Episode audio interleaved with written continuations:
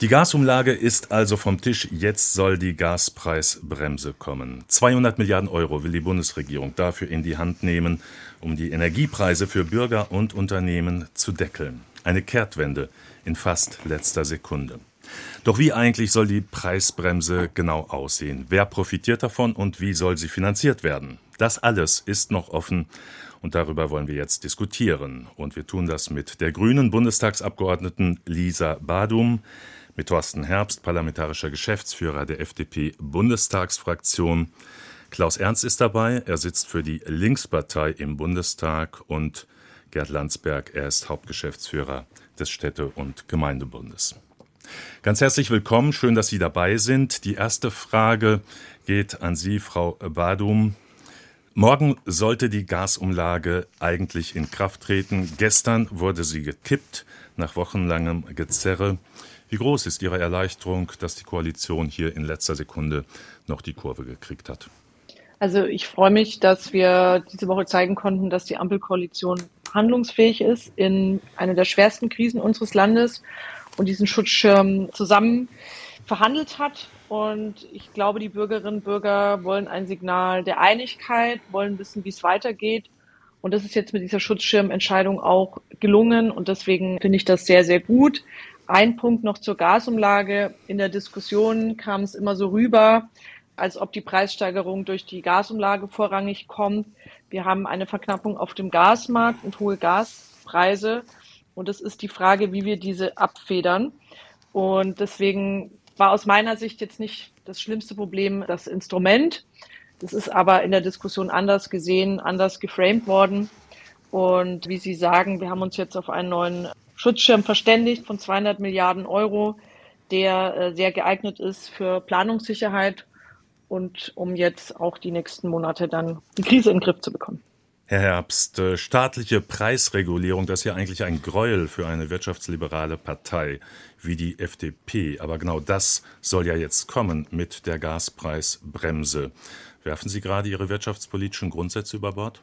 Nein, ich glaube, wir sind in einer absoluten Ausnahmesituation. Putin führt einen Energiekrieg gegen Deutschland und wenn wir nichts machen würden, wären die wirtschaftlichen und sozialen Verwerfungen katastrophal. Wir sehen ja schon jetzt, dass wir teilweise Produktionsstilllegungen haben und wir können uns als viertgrößte Wirtschaftsnation der Welt nicht leisten, dass Teile unserer Industrie für immer ihre Produktion herunterfahren, gegebenenfalls abwandern. Da steht unser Wohlstand auf dem Spiel. Deswegen müssen wir jetzt eingreifen. Bis zu 200 Milliarden sind keine einfache Entscheidung, sondern damit sind ja auch Zinslasten und Tilgung verbunden. Aber ich glaube, es war trotzdem die richtige Entscheidung der jetzigen Situation. Anders werden wir den, den Zusammenhalt des Landes nicht gewährleisten können. Klaus Ernst, die Linkspartei hat eine Gaspreisbremse schon seit langem gefordert. Sie müssen also sehr zufrieden sein mit dem, was die Spitzen der Koalition gestern angekündigt haben. Mit dem, was sie angekündigt haben, sind wir tatsächlich vom Augenschein her erst zufrieden. Wir wissen aber noch nicht, wie das im Detail aussehen soll. Das weiß auch übrigens sonst noch niemand. Also die wissen es selber auch noch nicht. Das ist das Problem. Und damit wissen es auch die Bürger noch nicht. Und deshalb wird die Verunsicherung bei den Bürgern weitergehen. Denn sie wollen ja nicht nur wissen, dass 200 Milliarden ausgegeben werden, sondern die wollen wissen, was bei ihnen ankommt. Und das ist vollkommen offen. Insofern richtige Richtung, aber das Detail vollkommen offen. Ich möchte einen Satz zu meinen Vorrednern sagen. Ja, wir haben einen furchtbaren Krieg in der Ukraine der von Putin begonnen wurde. Die Russen sind daran schuld. Wir haben darauf geantwortet mit äh, Wirtschaftssanktionen. Infolge dieser Wirtschaftssanktionen haben wir eine Gasverknappung. Also man hat, kann ja nicht annehmen, dass wenn wir Sanktionen gegen die Russen machen, dass die zugucken und alles so weitermachen wie bisher. Das ist ein Krieg, das ist heute auch im Bundestag so gesagt worden, auch von dem Finanzminister. Und diesen Krieg führen wir. Wir führen, wie ich das sehe, mit den falschen Mitteln. Wir führen ihn mit Mitteln, die die eigene Bevölkerung treffen, die die Gasverknappung herbeiführen, für die wir noch keine Lösung haben. Wichtig wäre, das Angebot auf dem Gasmarkt zu erhöhen, dann hätten wir auch wieder sinkende Preise. Mhm. Herr Landsberg, Herr Ernst, die, ja, Moment. Äh, das, ich muss ich? ganz kurz was dazu sagen, weil es ist schlicht und einfach äh, falsch. Äh, deswegen möchte ich schon an diesem Punkt hier einhaken. Russland führt schon länger eine asymmetrische, also ist gegen uns im Krieg, hat übrigens auch Wahlen in Deutschland versucht zu manipulieren und ähnliches und hat auch schon letztes Jahr ähm, absichtlich die Gasspeicher in Deutschland leer gemacht, um die Preise bei uns zu verknappen und ist seit, seit 2014 die Krim annektiert. Also jetzt so zu tun, als hätten wir mit den Sanktionen begonnen und ähnliches und uns das selbst zuzuschreiben, ist einfach falsch. Und sie sollten nicht weiter die Bevölkerung damit irreführen. Habe ich auch nicht Gut, gesagt. Ich habe gesagt, die, die Sanktionen sind die Folge des Krieges, aber sie sind falsch, dass wir mit diesen Sanktionen darauf reagieren. Das ja, war meine Position. Wir wollen aber keine Diskussion über den Krieg äh, Russlands gegen die Ukraine führen und über die Wirtschaftssanktionen, sondern über das, was gestern die Bundesregierung angekündigt hat. Herr Landsberg, Sie sind Hauptgeschäftsführer des Städte- und Gemeindebundes. Wenn ich mir die Reaktion angucke, dann überwiegt große Erleichterung. Die Wirtschaft, die Gewerkschaften, Sozialverbände, Verbraucherschützer, alle reagieren relativ positiv, sind erleichtert, dass jetzt Klarheit herrscht oder vielleicht herrschen könnte. Sie auch? Ja, wir sind erleichtert. Wir halten das für ein sehr wichtiges und gutes Signal, auch für die Kommunen. Man muss wissen, die Städte und Gemeinden in Deutschland haben in früheren Jahren etwa 5 Milliarden für Energie ausgegeben. 60 Prozent der Kommunen sind auf Gas angewiesen. Und bisher wusste man nicht, sind das jetzt nächstes Jahr 10, 15? Und äh, da ist eine Haushaltsplanung kaum möglich. Und äh, ist ja nochmal deutlich klar geworden, dass dieser Abwehrschirm auch für Schulen, Sportvereine, kommunale Unternehmen, Krankenhäuser, Kultureinrichtungen gelten wird. Und das ist für uns ein ganz wichtiges und richtiges Signal. Ich will gerne noch mal darauf eingehen, was Herr Ernst eben gesagt hat. Das ist ja alles völlig unklar. Natürlich stehen die Details nicht fest. Aber eins steht fest, dass nämlich ein reduzierter Grundbedarf subventioniert wird. Das heißt, den kriegt man dann relativ günstig, egal ob jetzt Kommune oder Privatperson. Was man darüber hinaus verbraucht, das wird richtig teuer, denn man will ja erreichen, dass die Leute, auch Privatpersonen, weiter sparen. Und wenn Sie sich die Pressemitteilung der Bundesnetzagentur von heute anschauen, haben wir die Sparziele jedenfalls in den Privathaushalten nicht annähernd erreicht. Die Kommunen sind da offenbar etwas schneller und beherzter vorgegangen. Ich glaube, wir werden diese 20 Prozent Einsparziel erreichen. Frau Badum, Herr Herbst, äh, jetzt fragen sich ja viele doch, äh, warum kommt diese Kehrtwende erst jetzt? Warum die Gaspreisbremse, die jetzt alle wollen? Die hätte man doch auch schon im Sommer einführen können. Warum ist es nicht gelungen, da schon frühzeitig die Weichen zu stellen? Ja, wir hängen ja auch an Entscheidungen der Europäischen Union. Heute hatten sich die Energieminister getroffen. Da geht es um das sogenannte Strommarktdesign. Vereinfacht gesagt, alle Anbieter von Stromerzeugungsanlagen, Windkraft, äh, Kohle bekommen im Moment die hohen Preise, wie sie ein Gaskraftwerk äh, verursacht. Und sag mal, diesen Mechanismus aufzubrechen, der zu normalen Zeiten in Ordnung ist, auch marktwirtschaftlich ist, aber im Moment aufgrund der exorbitant hohen Gaspreise zu Verzerrung führt und zu ja, Zusatzerlösen, die einfach so kommen, ohne dass eine eigene Leistung dahinter ist.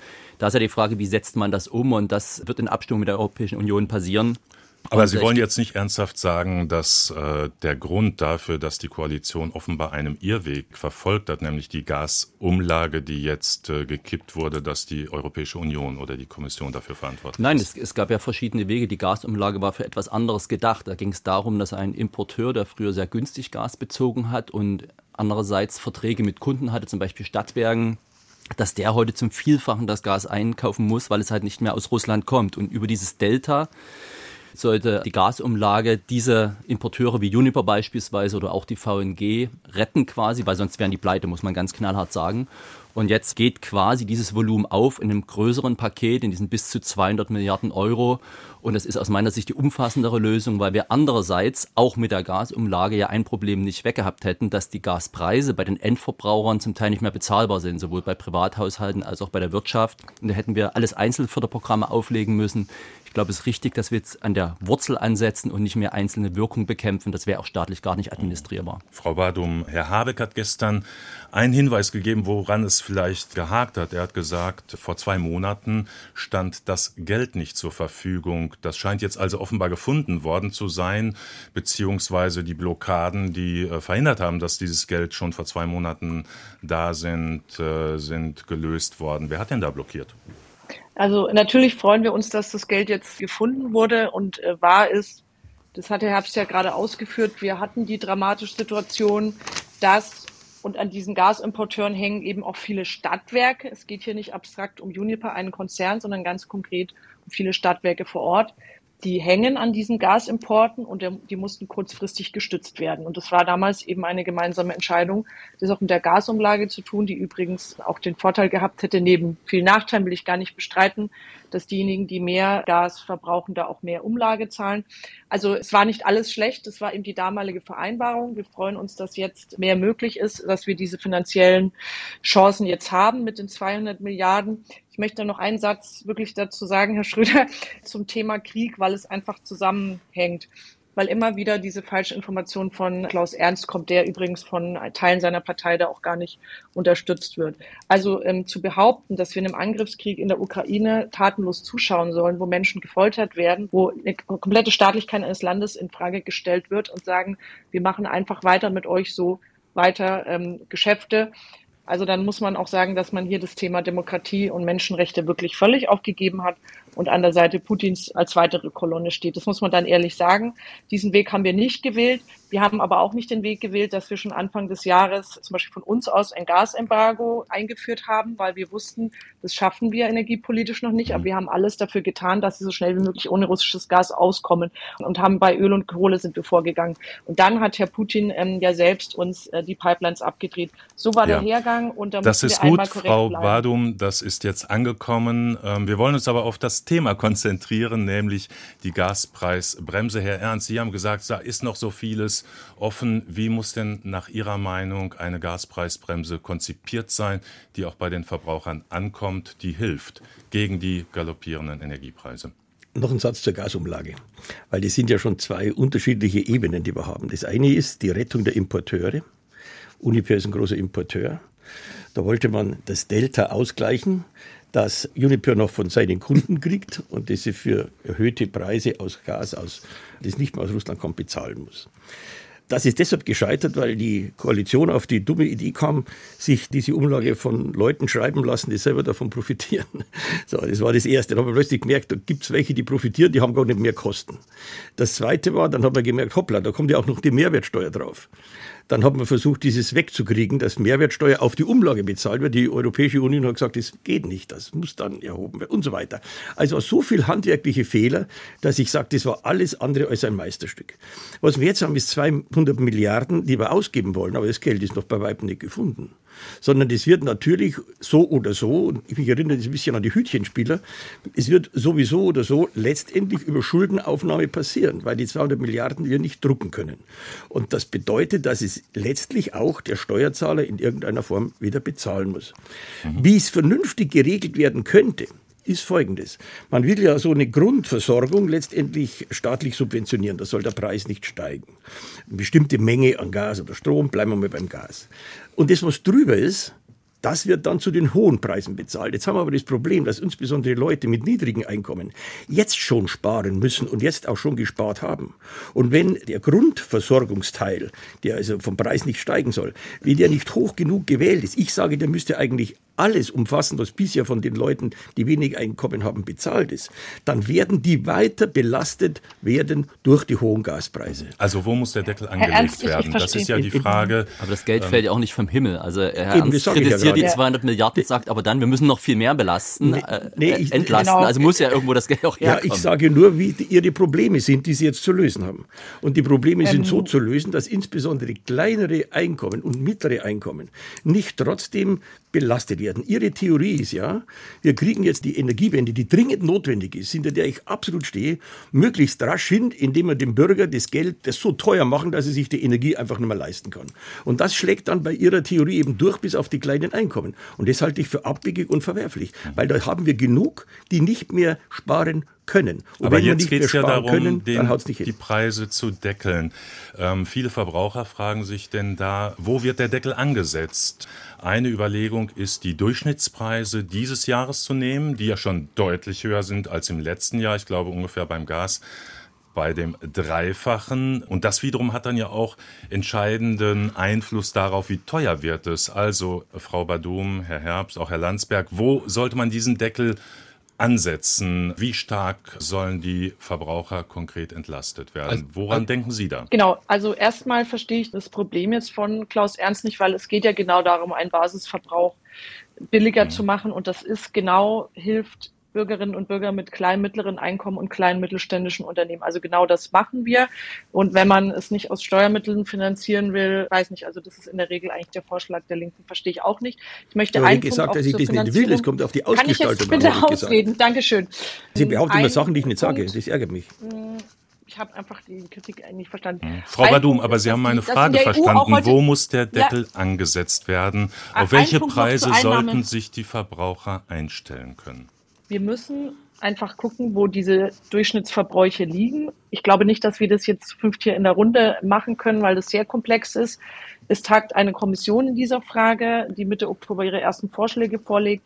Aber ich glaube nicht, dass man jetzt aus dem Ärmel heraus eine Zahl schüttelt und damit möglichst viele Interessen berücksichtigen kann. Also da äh, würden wir wahrscheinlich in eine Änderung reinlaufen, sondern wir dürfen uns natürlich nicht zu viel Zeit nehmen, aber wir müssen uns das genau angucken, wie wir die Haushalte in Deutschland am besten berücksichtigen können. Es wird sicher keine Lösung geben, die für alle 100 Prozent gerecht ist, aber ich hoffe, dass wir das Gros der Bevölkerung, dass wir die kleinen und mittleren Unternehmen äh, erreichen können. Und es setzen sich gerade sehr viele Fachleute dazu zusammen. Und die EU hat übrigens auch beschlossen, es soll ja auch beim Strompreis abgeschöpft werden, weil da hohe Mehrgewinne sind, dass das fest ist. Das heißt, wir werden ähm, umverteilen auch von den Mehrgewinnen zur Bevölkerung und dass auch Mineralölkonzerne jetzt zahlen müssen, die auch sehr viele Mehrerlöse hatten. Also das sorgt für mehr Gerechtigkeit. Da bin ich sehr froh, dass heute auch dieses mhm. Verständnis in der Europäischen Union zusammenkam. Vielleicht noch eine Ergänzung. Also die Herr Diskussion Landsberg. geht ja möglicherweise dahin, dass man sagt, wir nehmen einen durchschnittlichen Verbrauch und davon werden 80 Prozent subventioniert. Wir schauen natürlich, das ist ja logisch, ist das ein Einpersonenhaushalt, ist es eine Familie, da wird man differenzieren. Äh, man muss es vor allen Dingen unbürokratisch machen. Wenn man jetzt noch anfängt, darüber nachzudenken, denken, muss ich nicht auch noch differenzieren für mit demjenigen, der ein toll isoliertes Haus hat oder ein anderer, der das eben nicht hat, äh, dann wird das ein Bürokratiemonster. Schon jetzt wird die Umsetzung schwierig und deswegen plädiere ich ganz deutlich dafür, diesen Durchschnittsverbrauch zu nehmen und dieser Teil wird dann subventioniert, nicht zu 100 Prozent, aber wenigstens zu 80 Prozent. Das entlastet alle. Herr Ernst, natürlich entlastet es auch gerade diejenigen Menschen, die wenig Geld haben, weil dort der Anteil für Energie natürlich höher ist als bei denen, die sehr viel Geld haben. Äh, andererseits, das haben wir bisher zu wenig beleuchtet, es geht eben nicht nur um die Privathaushalte. Die Privathaushalte haben etwa 40 Prozent des Gasverbrauchs. Es geht insbesondere um unsere Wirtschaft und Industrie. Alle sagen, wir gehen auf eine Rezession zu. Äh, das kann bedeuten, dass viele Firmen zumachen müssen. Der berühmte Bäcker, der ja bekanntermaßen mit dem Gas sein Brot bäckt, der es eben auch nicht mehr bezahlen kann im Moment. Die Grundstoffindustrie, das kann niemand wollen. Und deswegen glaube ich, ist der Ansatz richtig. Ja, ich glaube, ich gebe Herrn Landsberg recht. Wir brauchen eine einfache, praktikable Lösung. Wir können jetzt nicht noch überall rechnen und äh, verschiedene Formulare ausfüllen zu lassen und jemand prüft die, sondern es muss über eine Pauschalierung sein und es wird eine Dämpfung sein, ja nicht nur über diese Umverteilung, sondern ja auch über die Senkung der Mehrwertsteuer auf den gesamten Gasverbrauch. Das wird auch etwas ausmachen, sowohl bei den Privatkunden. Gut, Unternehmen ist etwas anders, weil die das umlegen und die Vorsteuer ziehen.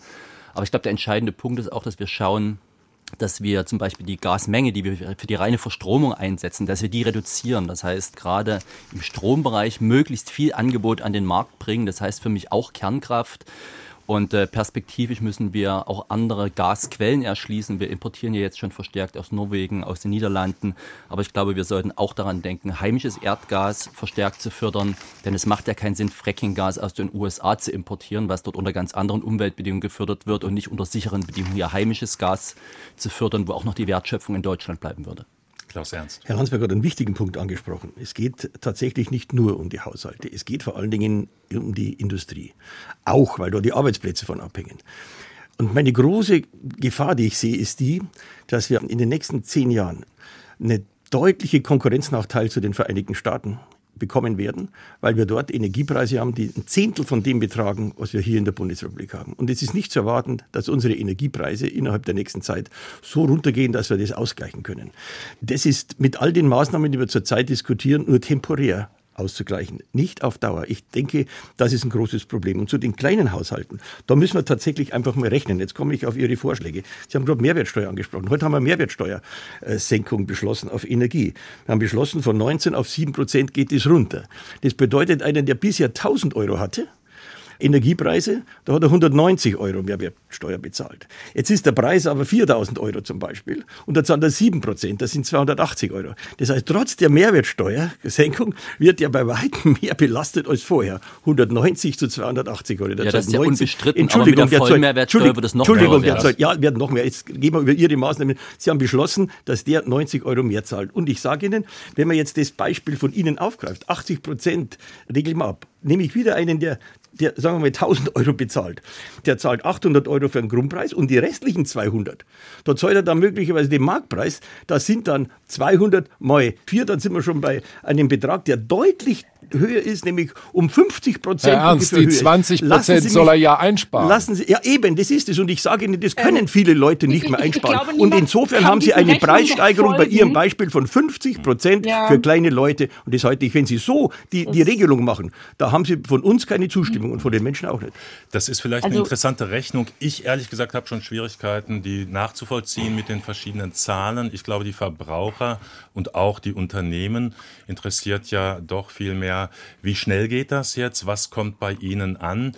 Wenn ich das richtig verstanden habe, was auch Herr Herbst, Frau Badum, Sie gesagt haben, dann ist eines wohl deutlich, so billig wie vor der Krise, also im vergangenen Jahr, wird es nicht werden. Also auch wenn jetzt ein Abwehrschirm mit 200 Milliarden Euro gespannt wird, für die Verbraucher bleibt die Erkenntnis, Energiepreise bleiben teurer. Sie müssen den Gürtel enger schnallen. Oder habe ich das falsch verstanden? Nein, das haben Sie genau richtig verstanden. Ich glaube auch ehrlich gesagt, dass das einen Effekt haben wird, nämlich die Bereitschaft, noch viel mehr, viel schneller in die alternativen Energien umzusteigen. Das hängt mit den Preisen zusammen.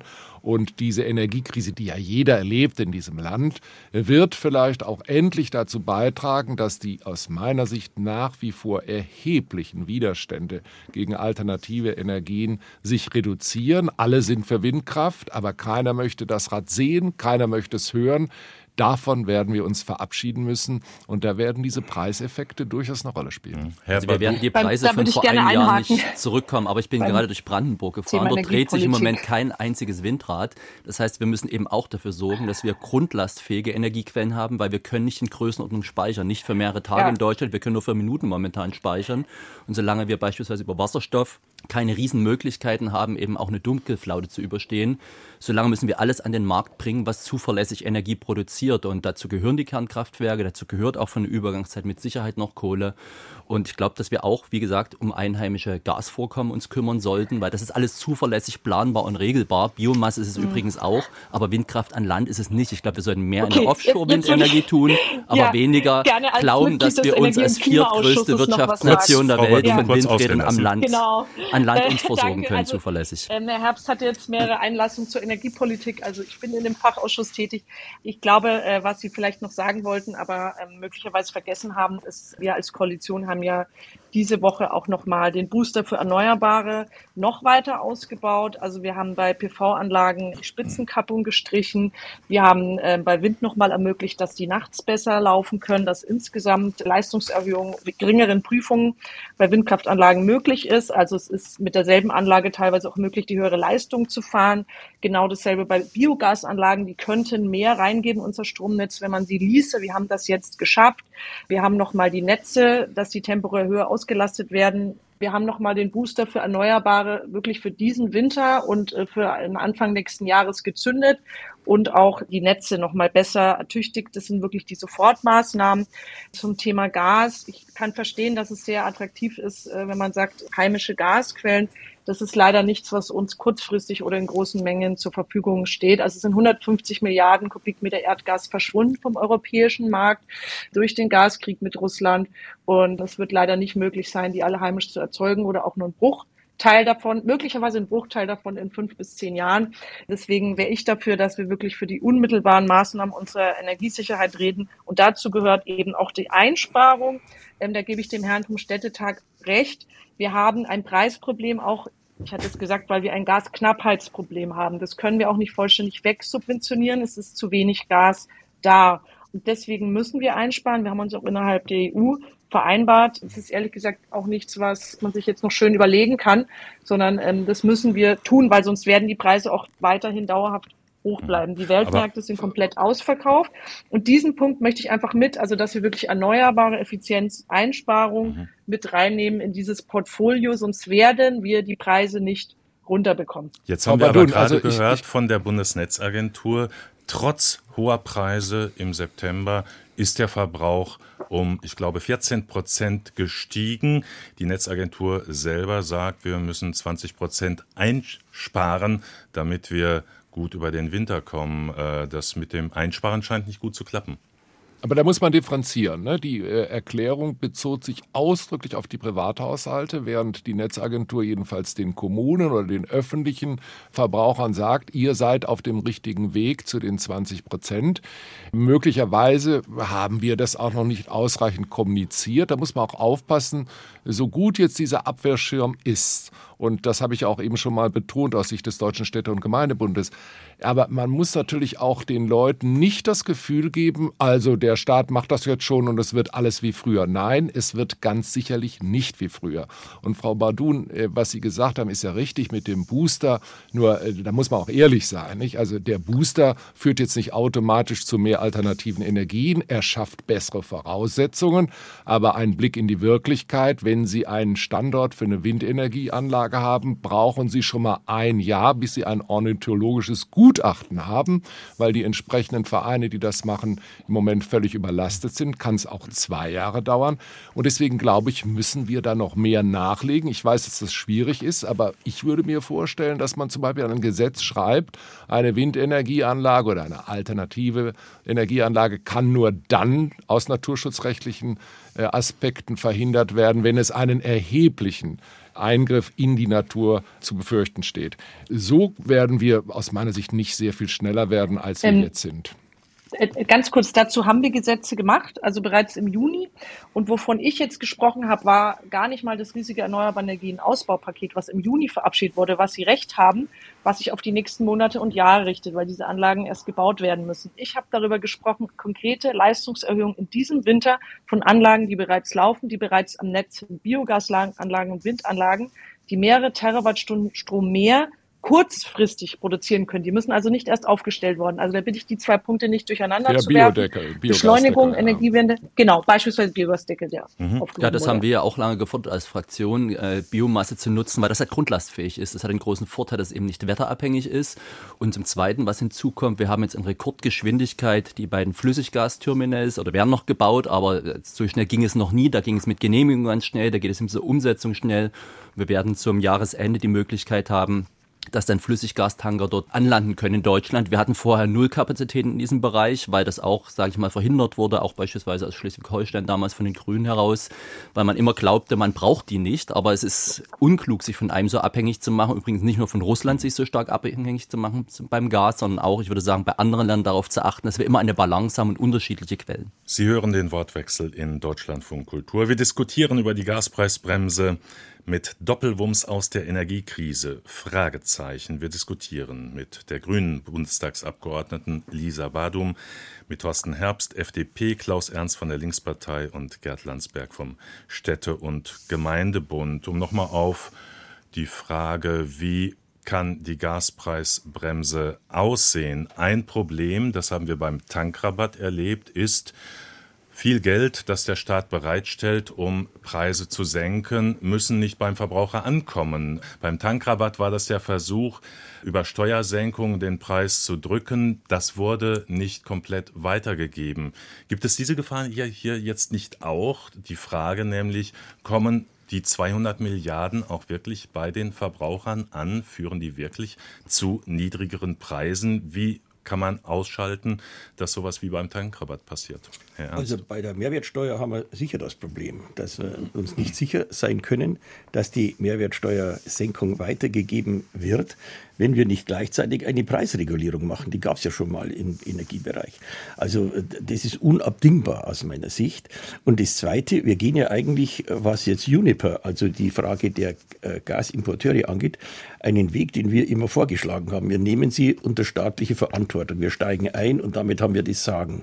Und damit äh, kommen wir in eine prinzipielle Frage rein, die sicher äh, der Kollege von der FDP wieder ganz anders sieht. Aber es gibt Bereiche, die würde ich unter öffentliche Verwaltung stellen, unter öffentliches Eigentum stellen. Bei weitem nicht alle. Aber Energie, gerade im Bereich Energie sehen wir jetzt, äh, welche Probleme wir haben können. Denn die Abhängigkeit von russischem Öl ist ja deshalb gekommen, weil das äh, und russischem Gas, weil das einfach viel billiger war als das amerikanische und die Privaten das deshalb gekauft haben. Wir werden auch nicht umhin kommen, dass wir Regelungen finden, die tatsächlich dazu führen, dass wir mehr Angebot bekommen. Und da ist meines Erachtens der Weg, den wir gerade haben, dass wir jetzt bei anderen Diktaturen das Gas einkaufen, auch nicht gerade das richtige. Katar oder Saudi-Arabien. Aber die USA sehen Sie nicht als Diktatur. Nein, aber ich sage Ihnen, wir haben eine Abhängigkeit ersetzt durch die Abhängigkeit vom anderen. Und die Abhängigkeit, so ist ja gegenwärtig der Mainstream, ist das Problem. Und wir werden in der Zukunft bei weitem abhängig sein von Gas, aus den Vereinigten Staaten, das bei Weitem teurer ist, wo pro Tanker 200 Millionen Euro an die Amerikaner zu zahlen sind. Das werden wir auf Dauer nicht durchstehen. Dann müssten Sie ja auch für heimische Erdgasproduktion sein. Nein, bin ich deshalb nicht, weil wir das erstens überhaupt nicht in dem Zeitraum, in dem wir das bräuchten, herbekommen. Und schauen Sie, wir, wir sehen ja zum Beispiel, Habeck äh, und der Kanzler, beide waren in Saudi-Arabien, waren in der arabischen Halbinsel, ich übrigens auch, weil ich kontrolliert habe, was da passiert ist. Da haben wir jetzt einen Tanker, kriegen wir, einen Tanker kriegen wir bis Ende des Jahres. Das ist so viel wie aus einer Erdgasleitung ja, an einem ja Tag fünf kommt. Jahresperspektive ja, mindestens. Sehen. Aber das ist jetzt der Stand und wir feiern immer, wie viel wir kriegen und wir kriegen kein Sehr. Herr Ernst, ich würde an Ihrer Stelle wirklich ganz ruhig sein. Also Sie haben damals Gerhard Schröder in den Wirtschaftsausschuss eingeladen, um nochmal für Nord Stream 2 zu werben, ähm, dass Sie uns jetzt Vorträge halten, wie Diversifizierung Auch ähm, das ist falsch. Sollen. Also da, da wäre ich mal ganz demütig an Ihrer Seite. Der ja. zweite Punkt ist, wir müssen an die Wurzel des Problems gehen und es geht nicht nur darum, ähm, den Weltmarkt mit Gas anderswo leer zu kaufen. Äh, ich wiederhole mich wir müssen weniger Gas verbrauchen und weniger fossile Energien. Also wenn wir weiter so machen und unseren Anteil an erneuerbaren Energien nicht erhöhen, wir haben jetzt Gott sei Dank viele Gesetze verabschiedet, aber es muss natürlich auch von den Bundesländern mit vorangetrieben worden, auch überparteilich, dann werden wir in genau die gleiche Abhängigkeit wieder reinlaufen. Und es stimmt dann in 10, 20 Jahren, oh, sagen, oh, was hat, wurde in Katar oder sonst wo, wo von unserem Geld, was wurden da für Menschenrechtsverletzungen finanziert. Mhm. Also der einzige Weg, diesem Dilemma rauszukommen, ähm, ist Richtung erneuerbare Energien. Und da gibt es übrigens auch im Nahen Osten Bestrebungen, ob das Israel ist oder die Emirate, Richtung Erneuerbare auszubauen, grüner Wasserstoffproduktion. Und diese Partnerschaften müssen wir jetzt auch ganz besonders stärken. Aber jetzt haben wir noch nicht die Frage von Herrn Schröder beantwortet. Genau. Es ging ja um die Frage, kommt das bei dem Verbraucher an? Das kann man regeln, indem man sagt, du bekommst diesen Grundbetrag, wo der ist, müssen wir reden, einen Preis garantiert von so und so viel Cent pro Kilowattstunde und dann brauchst du auch nicht mehr bezahlen. Äh, das wird der Weg sein, sodass das eine andere Situation ist als beim Tankrabatt. Und um auf Herrn Ernst noch einzugehen, also da träumen Sie mal weiter. Ne? Wenn der Staat das macht, dann wird das alles super. Also macht unsere Erfahrung, fahren Sie doch mal mit der Bahn. Überall, wo der Staat selber verwaltet, das ist jetzt nicht so super komfortabel. Also die Marktwirtschaft ja. bringt bessere Ergebnisse in innovativer okay. Also das haben wir doch in der früheren DDR erlebt, ja, was aus einer Planwirtschaft Jetzt lassen wir aber kurz das Thema. Jetzt möchte ich doch mal zu Herrn Schröder noch mal was sagen. Weil ja, aber bitte, Ernst, wir sollten nicht zu sehr Nein, uns auf Nebenwegen, die mit dem eigentlichen Thema nicht so viel zu tun Behauptungen, haben, die einfach in der Realität nicht halten. Ich habe Herrn Schröder nicht eingeladen, dass er was über Gazprom erzählt. Ich habe ihn eingeladen, um uns zu sagen, was der deutsche Staat gegen exterritoriale Sanktionen der USA machen kann. Das war das Thema. Und ja. was war damals? Es, es sind ja alle die bedroht worden, die an der Leitung beteiligt waren. Unternehmen sind mit der Existenz bedroht worden. Und wir haben uns den Schröder geholt in den Ausschuss, um zu, ihn zu fragen, was kann man als Staat dagegen machen und der war der ehemalige Kanzler. Das war das Thema, aber nicht mehr Gas, um das mal deutlich zu sagen, Frau Badung. Okay, gut. Jetzt aber trotzdem die Frage, wir sind in einer Situation, die Temperaturen sinken, die Leute spüren die hohen Energiepreise. Jetzt sagt die Bundesregierung, jetzt soll eine Expertenkommission ein Konzept entwickeln, dann wird die Bundesregierung entscheiden, dann geht das in den Bundestag. Die Verbraucher erwarten ja mit Recht eine schnelle Lösung. Wie schnell Herr Landsberg, Sie kennen das ja auch. Wie schnell können das jetzt zum Beispiel dann auch kommunale Versorger umsetzen, dass das bei den äh, Verbrauchern ankommt? Können die damit rechnen, dass das in diesem Jahr noch was wird? Das muss in diesem Jahr noch was werden.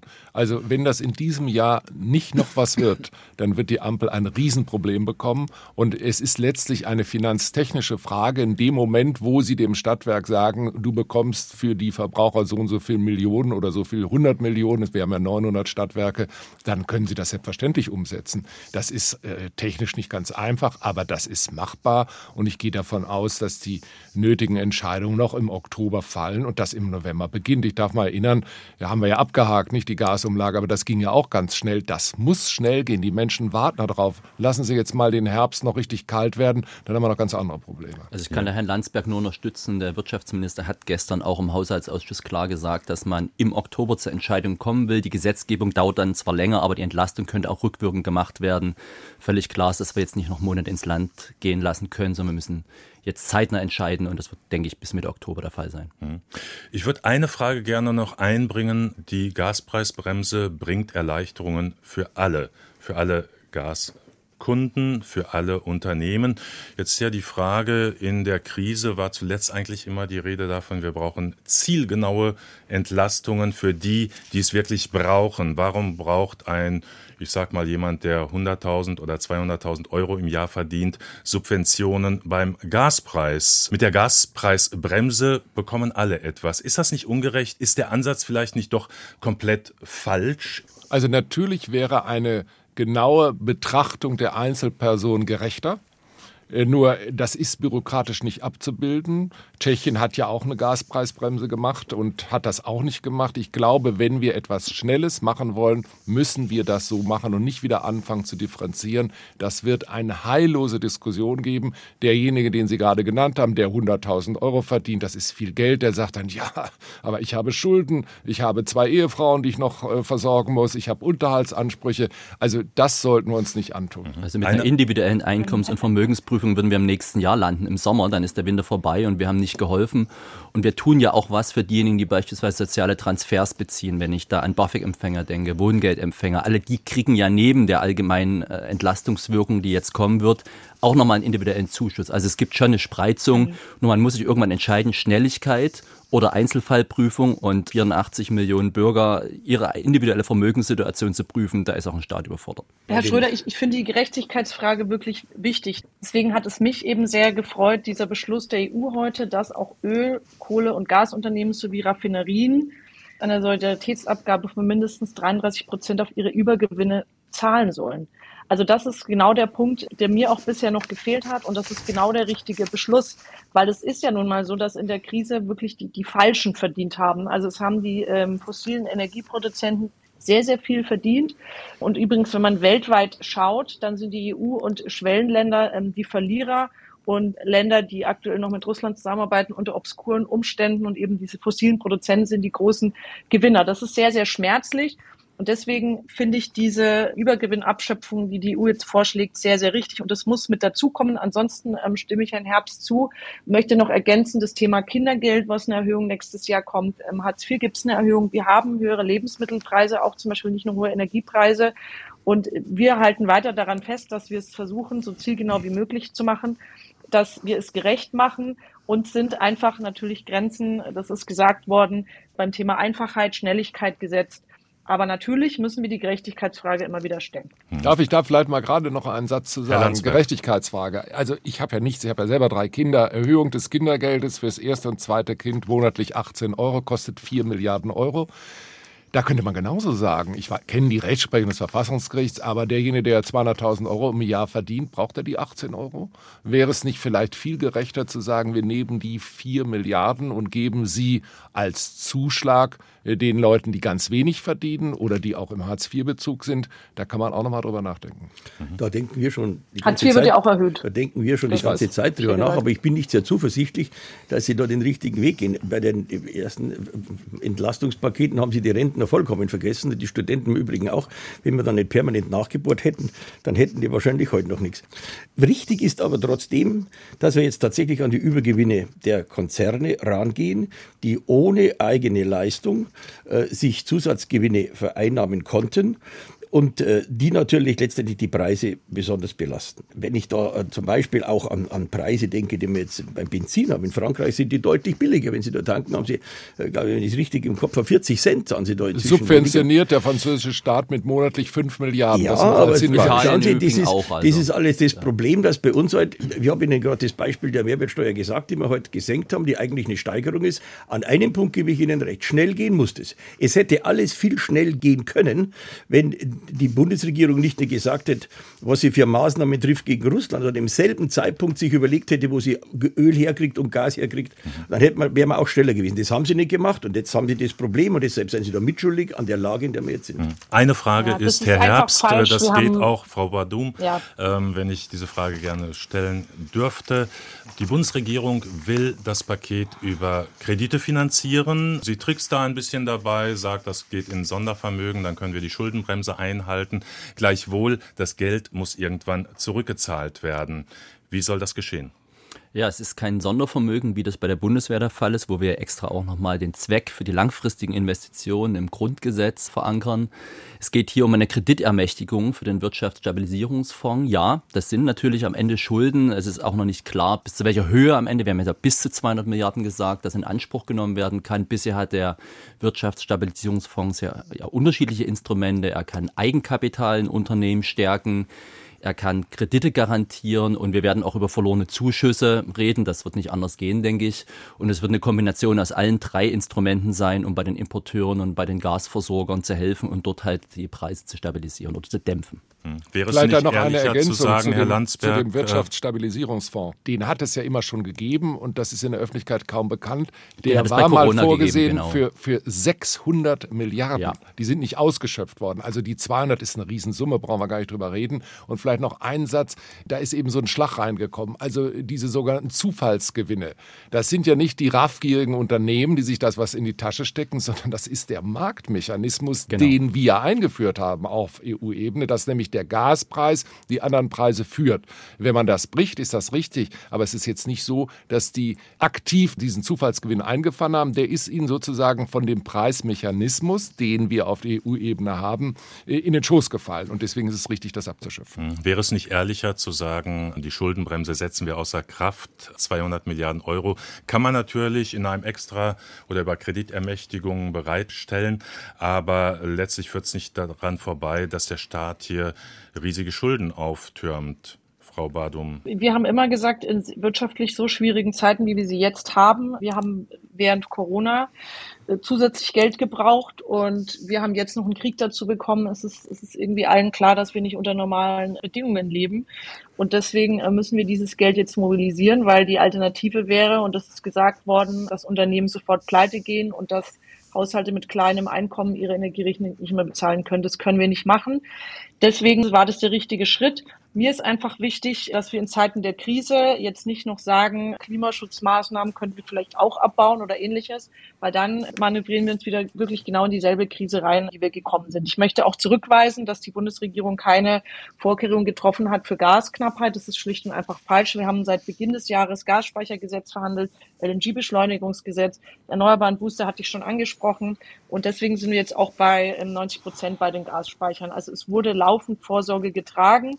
Und es ist leider einfach so, ähm, Herr Ernst, dass Sie Sie haben einfach keine Kritikpunkte am Paket, dann kann man das einfach auch mal eingestehen und sagen, es ist in Ordnung so. Und muss hier nicht irgendwelche Scheindebatten aufbauen, weil ganz ehrlich, wir brauchen eine gesellschaftliche Koalition von vielen, um über diesen Winter zu kommen, um den Menschen auch zu sagen, dass die Lage ernst ist, dass wir jetzt, wir haben jetzt eine Basis geschaffen, um die Sicherheit hinzubekommen, aber die Lage ist weiterhin ernst, wie Herr Landsberg auch zu Recht gesagt hat. Und es wird nicht mehr alles so werden wie vorher. Und da brauchen wir wirklich gemeinsame Solidarität und nicht einseitigen Popanz, Schuldbehauptungen und ähnliches, sondern es sollten sich alle jetzt konstruktiv in die Debatte einbringen. Ja klar. Frau Badut, wenn ich das nochmal unterstützen darf, tun, entscheidend ist ja, dass das, das schwierig, Frau Badut. am Ende also, alle, Herr Landsberg, eine Opposition, Herr Ernst, dann Herr eine Opposition haben wir natürlich schon noch. Und die muss natürlich, wenn wir alle einfach das immer sagen, was die Regierung so will, dann können wir die abschaffen. Ich möchte nochmal auf die Schuldenbremse eingehen, das war ja das Thema. Natürlich sind das Schulden. Natürlich müssen die in irgendeiner Form zurückgezahlt werden. Das ist doch klar. Und warum warum, die scheitert, ist natürlich, dass die FDP das auf ihr Fähnchen geschrieben hat, mit ja, der Schuldenbremse wedelt und permanent so tut, als, als würden Sonderhaushalte keine Schulden sein. Sind's natürlich. Und da sage ich nochmal, äh, wir, wir könnten, ich habe das ganz am Anfang angesprochen, alles vermeiden, wenn wir äh, mehr miteinander reden, auch mit den kriegführenden Parteien. Man muss wieder zu einem Konsens kommen und muss sich muss klären, wie es weitergeht. Konsens, Herr Ernst? Man muss klären, wie es weitergeht. Ja, aber Sie, Ihnen Herr gehen die Leute, Sie, Ihnen gehen die Leute von der Fahne. Schauen Sie sich doch mal um, wie die Umfragen sind. Immer weniger Leute sind bereit, das alles mitzutragen, was hier, was hier gemacht wird. Und deshalb ist der entscheidende Punkt, das haben wir vorher diskutiert, die Geschwindigkeit und die Gerechtigkeit. Und wenn Sie an dieser Frage genauso handeln wie bisher, eher langsam und ungerecht, ich sage nochmal Rentner und Studenten bei der, bei der ersten Entlastung, dann werden Sie diesen Konsens nicht hinkriegen. Dann werden wir ein Problem kriegen in dem Land und das möchte ich nicht.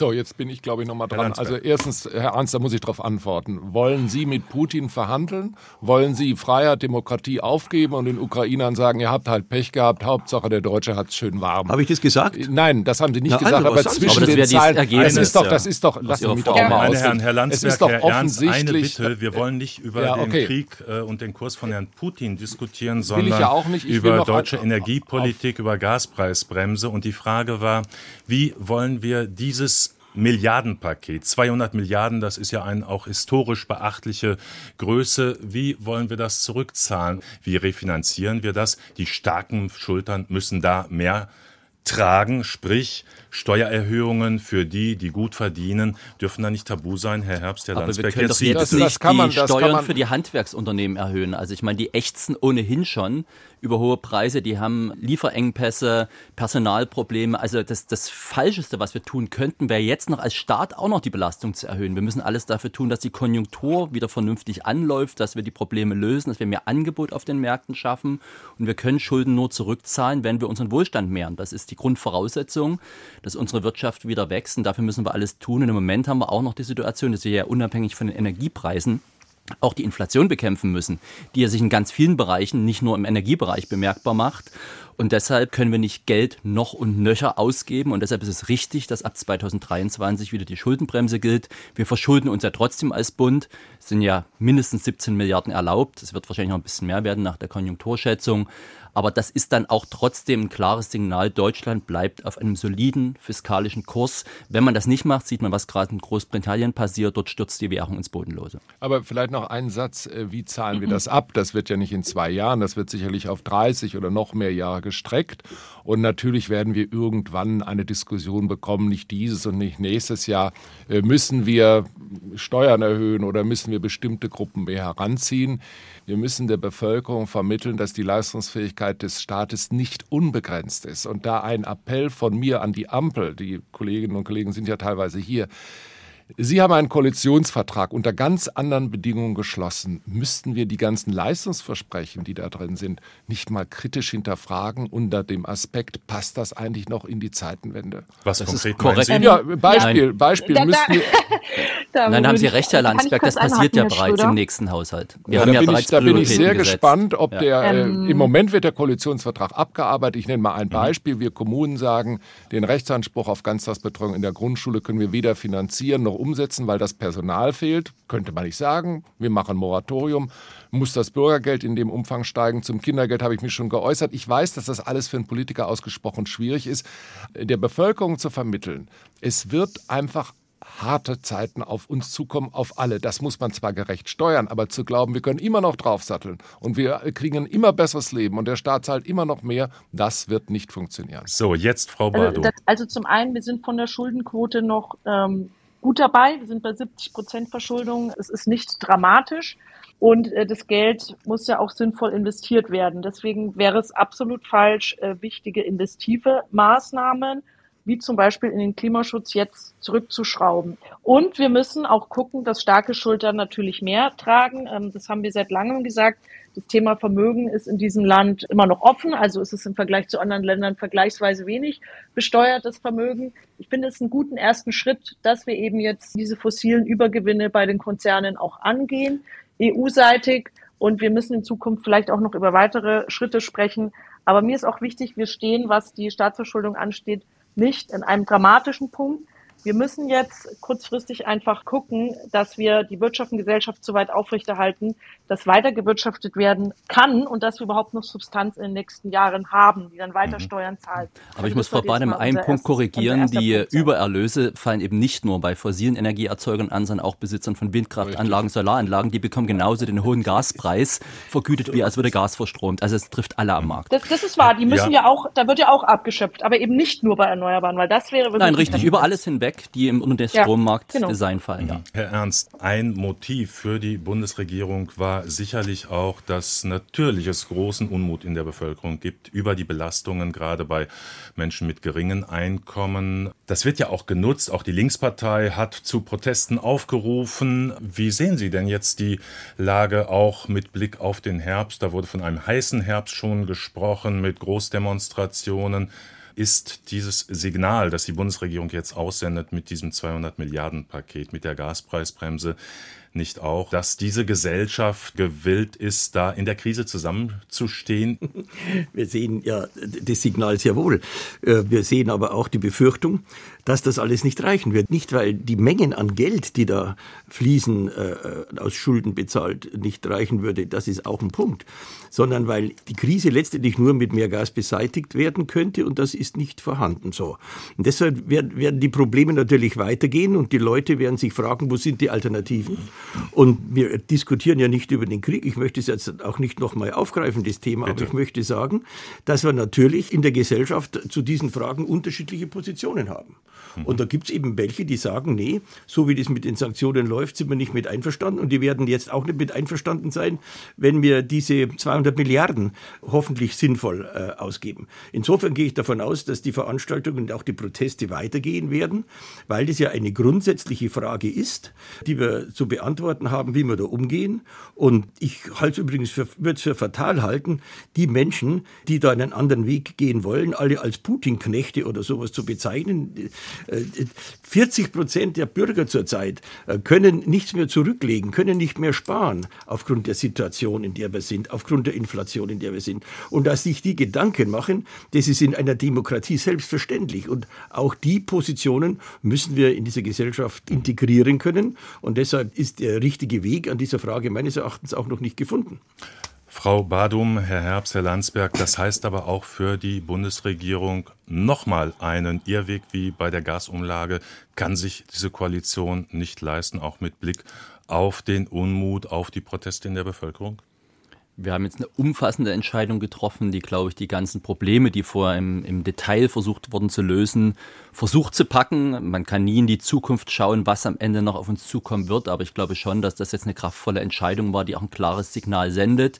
Wir versuchen zu unterstützen, soweit es der Staat kann. Wir können nicht alles ausgleichen, das ist auch die Wahrheit, das hat auch Herr Landsberg gesagt. Aber wir versuchen so gut wie möglich unter die, ja, unter die Arme zu greifen, dass es nicht zu sozialen Verwerfungen kommt, dass wir die industrielle Basis unseres Landes erhalten. Das ist ganz wichtig, eben auch mit Blick auf den zukünftigen Wohlstand. Ich würde das gerne unterstützen. Ich glaube, das Signal ist längst angekommen. Ich war die Tage in Erfurt, da habe ich mit Bürgermeistern gesprochen. Natürlich gibt es dort Proteste, aber nach dieser Entscheidung ist die Diskussion eine andere und das ist auch gut so. Der Grundsatz des Kanzlers, You never stand alone, der hat schon Inhalt und ich glaube nicht, dass das jetzt rückgängig gemacht wird. Natürlich wird es eine Diskussion geben, das gehört dazu. Ist das gerecht? Wir leben ja in einem Zeitalter, wo eigentlich das Thema Gerechtigkeit alle Politikebenen beherrscht. Ja, aber am Ende, glaube ich, wird diese Gesellschaft zusammenstehen. Frau Badum, Sie haben das Schlusswort. Ja, ich sehe es genauso. Ich freue mich, dass wir zeigen konnten, dass wir in Aktion treten. Und ich denke, es wäre wichtig, dass alle politischen Kräfte dieses Signal jetzt verstärken. Es gibt einen Plan, es wird für die Basisbedarfe gesorgt. Trotzdem wird es ein harter Winter und wir werden einfach versuchen, da gut durchzugehen an der Seite und in Solidarität mit den Menschen in der Ukraine.